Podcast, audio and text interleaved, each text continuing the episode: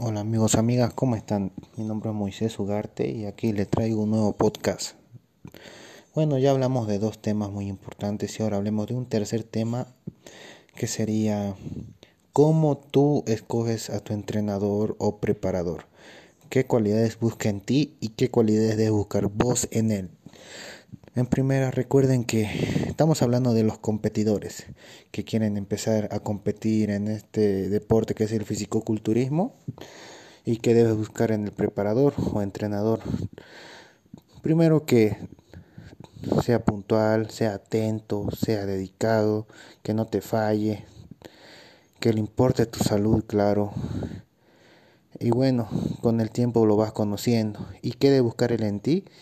Que seas disciplinado, dedicado, que no le falles, que seas 100% con la dieta, con los entrenamientos y que tengas un objetivo bien claro y que hagas caso. Eso siempre tiene que haber. Hacer caso, porque hay muchos que no hacen caso y ya se aburren y listo, chao. Pero recuerden, muchos, muchas veces hubo muchos preparadores, entrenadores que no le importó la salud de los atletas. Por ejemplo, hablemos de los anabólicos que ponen a sus atletas. Tienen que seguir un orden cuyo orden a veces no lo siguen y el atleta va a estar bien por fuera, pero por dentro no sabemos cómo va a estar. Y eso es lo que muchas veces he visto acá en Bolivia, estamos hablando Cochabamba, que un mes después a los atletas los veo mal. ¿Qué pasó? Les digo no, que me, lo que me puso me hizo mal, que estoy así, no puedo hacer esto. Y la verdad da pena ver a unos changos tan jóvenes que se vayan a, a la deriva por nada más, por no haber controlado bien las dosis con sus preparadores.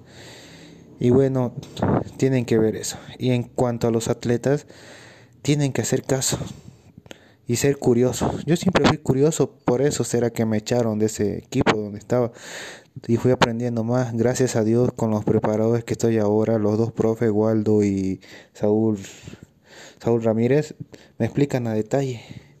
Ellos cuidan de mi salud para que no vaya vuelva a pasar lo de antes.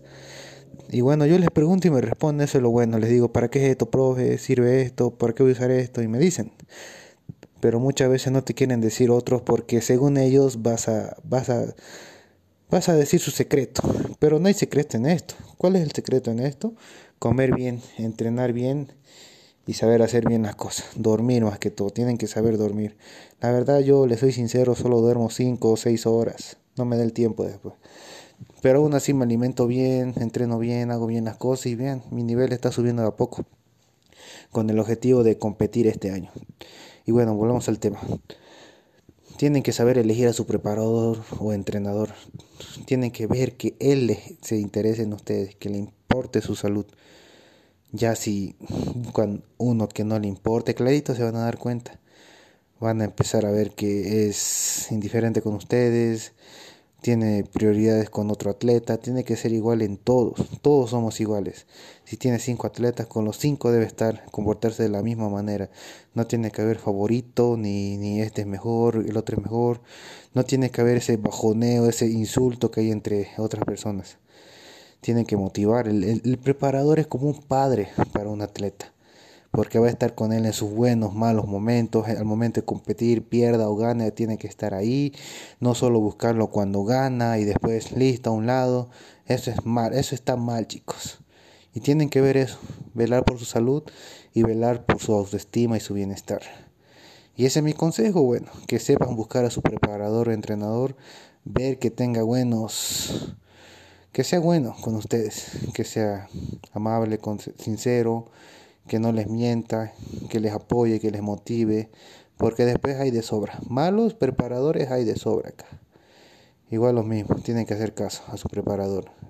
Pero sean curiosos, siempre, siempre sean curiosos. Así que ese es el podcast que que hago el día de hoy y espero que les haya gustado. Gracias.